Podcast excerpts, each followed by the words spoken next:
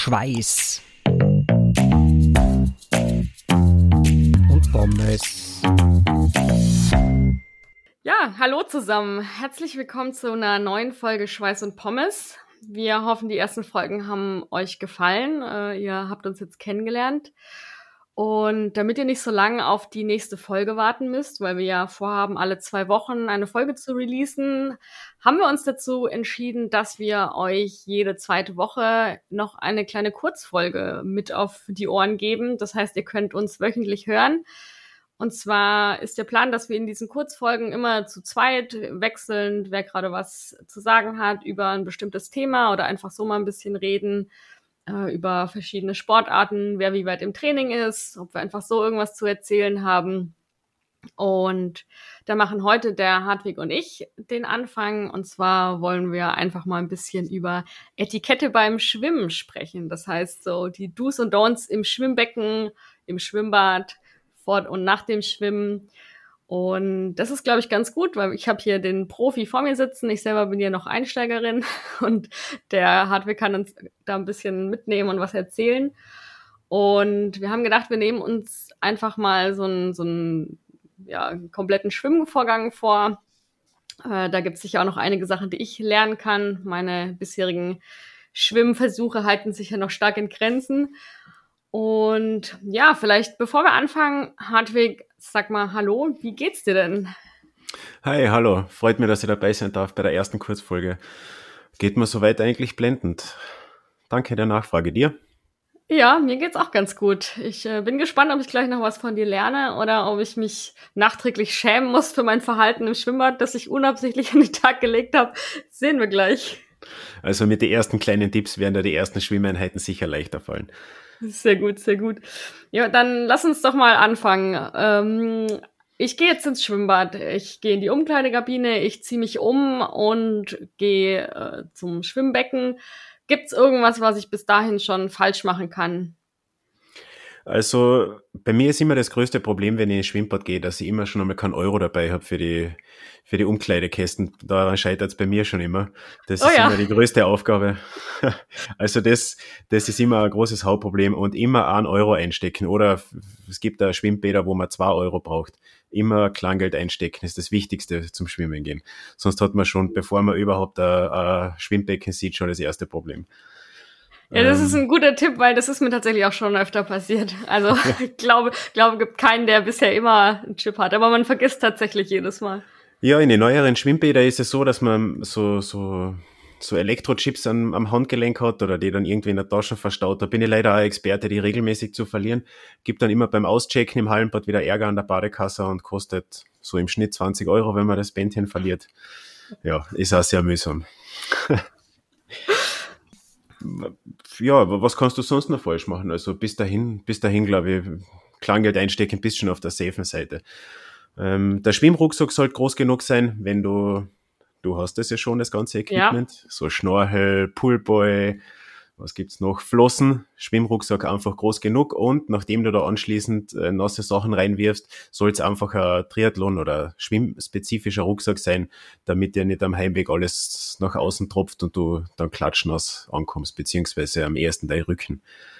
Was es noch weiter gibt, sind so, so bevor man überhaupt ins Wasser geht, sind einfach so Soft Skills zu beachten. Das ist sich davor abduschen, lernt man normal in jedem Schwimm Kinderschwimmkurs, dann prinzipiell einmal auf seine Körperhygiene ist zu achten und, und auch die Toilettenanlagen zu verwenden. Also ins Becken pinkeln ist einfach ein komplettes No-Go. Ja.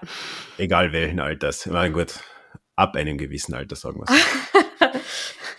Ja, ab einem gewissen Alter wird es auch wieder schwieriger, sich, äh, aber das ist ein anderes Thema. Ja, da, da, da ist ein anderer Podcast für das Thema zuständig. Ich glaube auch.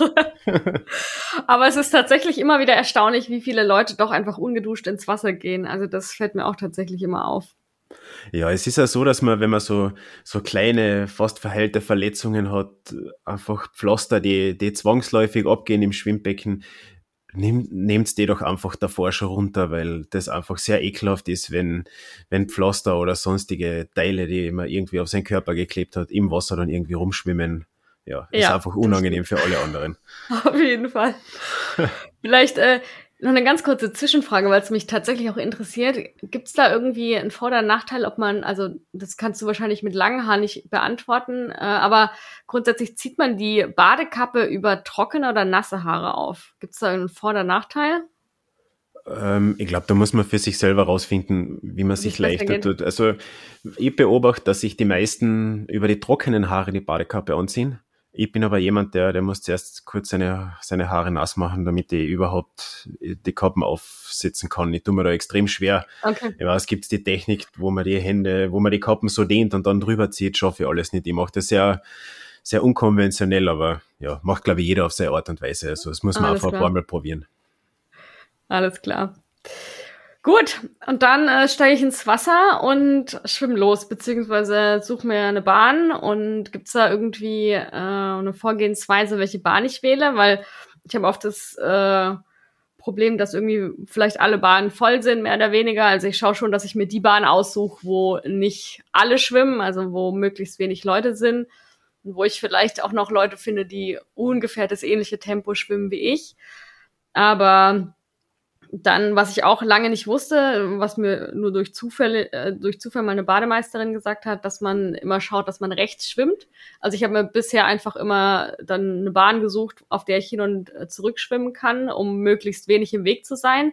Ist aber wohl gar nicht der, der äh, gewählte Weg, den man nehmen sollte, sondern einfach auch wieder rechts zurückschwimmen. Kannst du da noch irgendwas zu sagen? Ja, muss ich dir ganz kurz bremsen. Also bevor du ins Wasser steigst, bevor du okay. überhaupt ins Wasser steigst, du hast es eh kurz erwähnt, sich einfach einmal umschauen. Es gibt zum Teil gibt's geschlossene Bahnen, wo, wo ein Verein trainiert, äh, dann mhm. gibt's offene Bahnen mit Publikum schwimmen und sich einfach mal orientieren, kurz vielleicht die Menschen da drin beobachten, wie, wie schnell schwimmen die, was macht jeder Einzelne, sich einfach kurz einen Überblick verschaffen. Und bevor du dann ins Wasser gehst, würde ich mich rein aus Freundlichkeit einfach mal bei den Personen, also wenn du dein Schwimmbahn jetzt ausgesucht hast, wo du gern reinsteigen würdest, würde ich mir einfach ganz kurz bei den Personen, die sich schon darin befinden, einfach mal kurz vorstellen und fragen, ob es eh okay ist, wenn du mitschwimmst. Also das, das bringt dann immer schon ein paar positive Vibes mit, dass man, dass es da einfach keinen Stress gibt. Und dann, dann kannst du losschwimmen, so wie du sagst, immer auf der rechten Seite gegen den Uhrzeigersinn. Das ist in ab drei Personen einfach Usus. Bei zwei Personen ist es egal, da kann jeder seine Seite verwenden fürs, fürs Hin- und Herschwimmen, aber ansonsten gegen den Uhrzeigersinn. Und wenn du eine Pause machst, auch noch eine goldene Regel eigentlich, weil es gibt dann immer wieder Schwimmer, die die Rollwände beherrschen auch wenn sie mhm. eher wenig sein im, im, in, auf öffentlichen Bahnen. Wenn du am Beckenrand der Pause machst, immer auf, am, auf der Seite stehen bleiben. Also das, das, es gibt nichts lästigeres, wie wenn, wenn du selbst die Rollwände schwimmst und, und irgendwelche Schwimmer oder Schwimmerinnen stehen mitten in der Bahn und du, du, du kannst nicht wenden, weil, weil halt einfach jemand im Weg steht, ja. Ich glaube, du hast einen ganz guten Tipp gegeben. Also ich beherrsche die Rollwände natürlich nicht, bin ich noch weit entfernt davon. Aber ich kenne auch das Problem, dass wenn ich merke, ich muss eine Pause machen am Rand, was durchaus öfter vorkommt noch, äh, dass ich dann auch panisch werde und überlege, wo bleibe ich jetzt am besten am Beckenrand? Also bleibe ich rechts, wo ich ankomme, oder gehe ich schon mal nach links rüber, bevor ich zurückschwimme, oder stelle ich mich in die Mitte der Bahn an den Beckenrand? Gibt es da irgendwie auch äh, die, die beste Position oder schaut man einfach, wie die anderen schwimmen. Ja, so wie man es davor macht, man schaut, man bleibt einmal auf der rechten Seite stehen, äh, schaut, dass man einen Überblick kriegt, ob jemand kurz hinter jemanden ist und, und dann kann man entweder die Seite wechseln oder man lässt den kurz vorbeischwimmen und wenn dann, wenn man dann ein paar Sekunden Ruhe hat, kann man sich entscheiden, ob man jetzt weiter schwimmt oder ob man jetzt noch weiter stehen bleibt, die Seiten wechselt. Aber einfach Grundregel ist einfach mal niemanden, niemanden stören, so gut wie es geht ja. halt einfach. Ja, aber da, da sagst du was ganz Spannendes, da kannst du bestimmt auch noch äh, einen Tipp geben, weil du sagst, vorbeischwimmen. Äh, wie ist es denn, wenn man feststellt, dass man jemand überholen möchte oder von jemand überholt wird, weil man entweder selber schneller ist oder der andere? Wie verhält man sich denn da? Prinzipiell ist es, ist es so wie beim Autofahren. Also Rücksicht nehmen, haben wir eh schon jetzt erwähnt. Ähm, und das Überholen sollte man auch nur machen, wenn man jetzt wirklich eine deutlich höhere Geschwindigkeit schwimmt. Da, da kann man beim Vordermann kurz antippen, dass er weiß, okay, der wird jetzt überholt und dann, dann sollte das Tempo halt schon wesentlich schneller sein. Und, und auch wie beim Autofahren bei Gegenverkehr ist es einfach nicht ratsam zu überholen, weil es dann einfach ja. recht eng wird. Und, und wenn dann jemand noch mit Flossen schwimmt und der andere mit Pedals und dann wird es halt auch einfach gefährlich und dann ist es nicht selten, dass man sich irgendwie leicht verletzen kann dabei. Ja, gibt zwar keinen Blechschaden, aber ist trotzdem nicht unangenehm. äh, nicht ja. Ist, ist meistens dann gleich Körperschaden. genau. Ja, gibt's gibt's sonst noch irgendwas, was ich vielleicht jetzt so als Anfänger gar nicht auf dem Schirm habe, was man noch richtig oder falsch machen kann? Ich glaube, das waren im Wesentlichsten eigentlich so die, so die gröbsten Regeln. Das mit der Rollwende finde ich zum Beispiel gar nicht. Also, dass man nicht im Weg steht, ist schon wichtig, aber so wie du gesagt hast, du beherrschst die Rollwende noch nicht.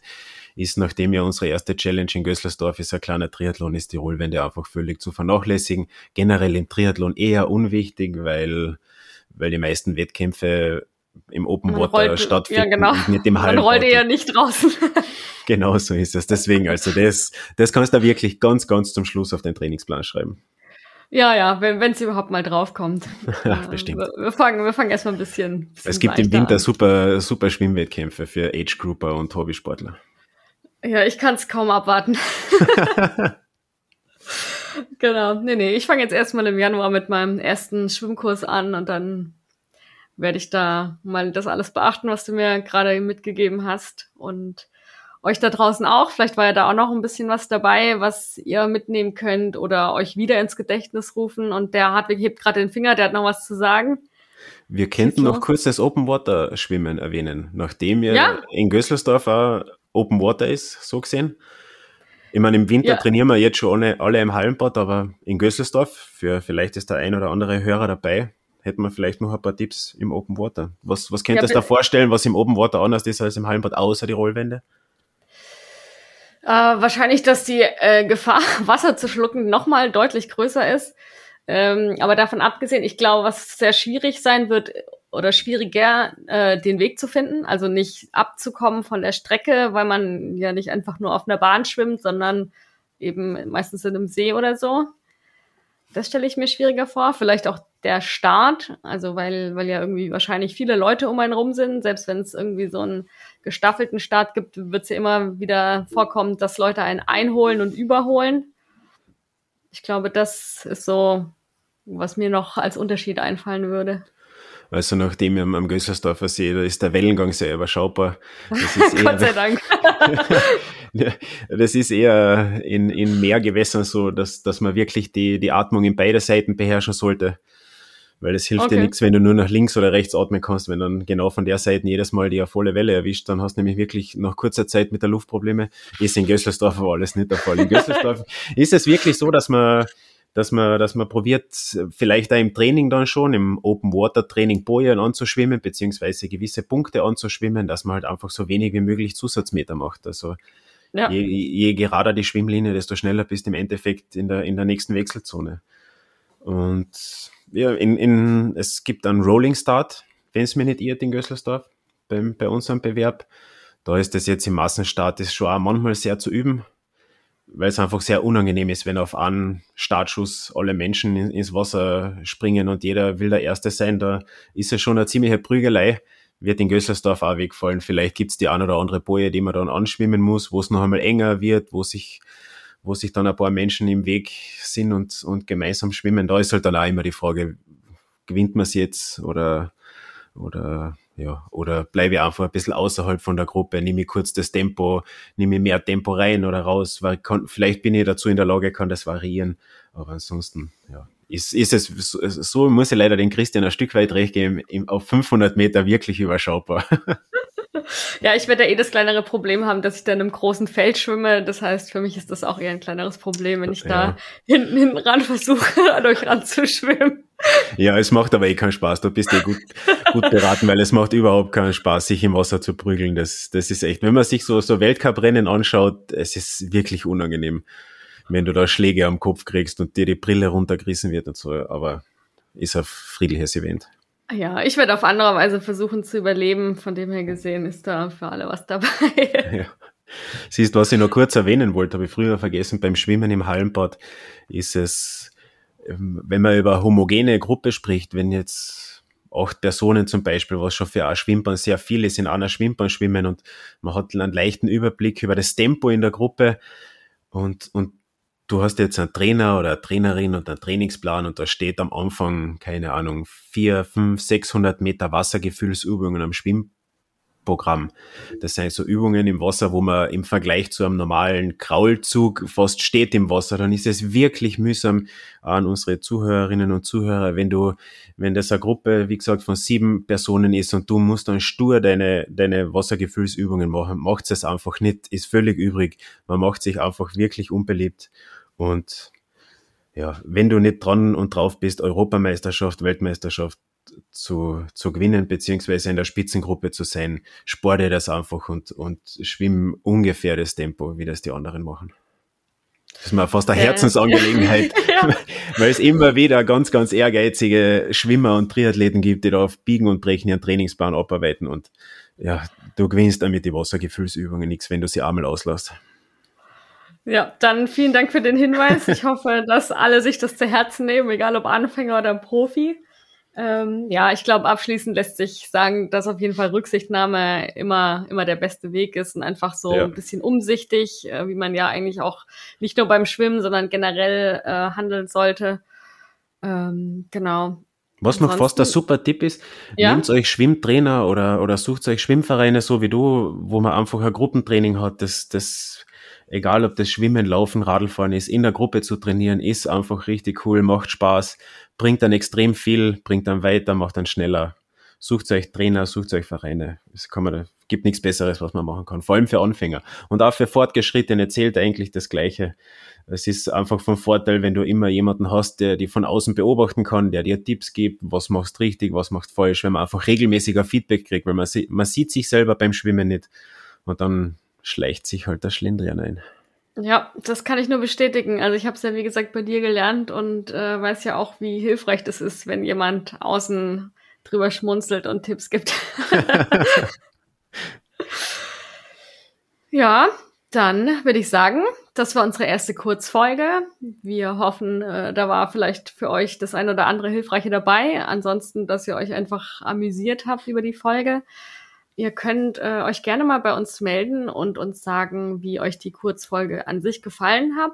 Ob ihr vielleicht sogar auch Themen habt, über die es sich lohnt, mal kurz zu sprechen oder auch einfach eine Frage an uns, die wir dann mal in so einer Kurzfolge besprechen können. Oder ja. Aber wenn ihr was, Fragen was zum ihr Schwimmen habt, meldet euch jederzeit. Genau, also ich werde dann wahrscheinlich weniger antworten können. Also ich kann auch antworten, weniger fachlich dann. aber dafür haben wir den Hartwig dann. Ähm, genau. Ihr findet dann alle Kontaktinformationen wie immer in den Show Notes, wo ihr euch bei uns melden könnt.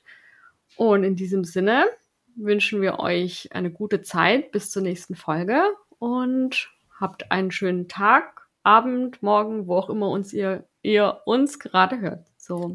Viel Spaß beim Schwimmen. Ciao. Tschüss. Schweiß. Pommes.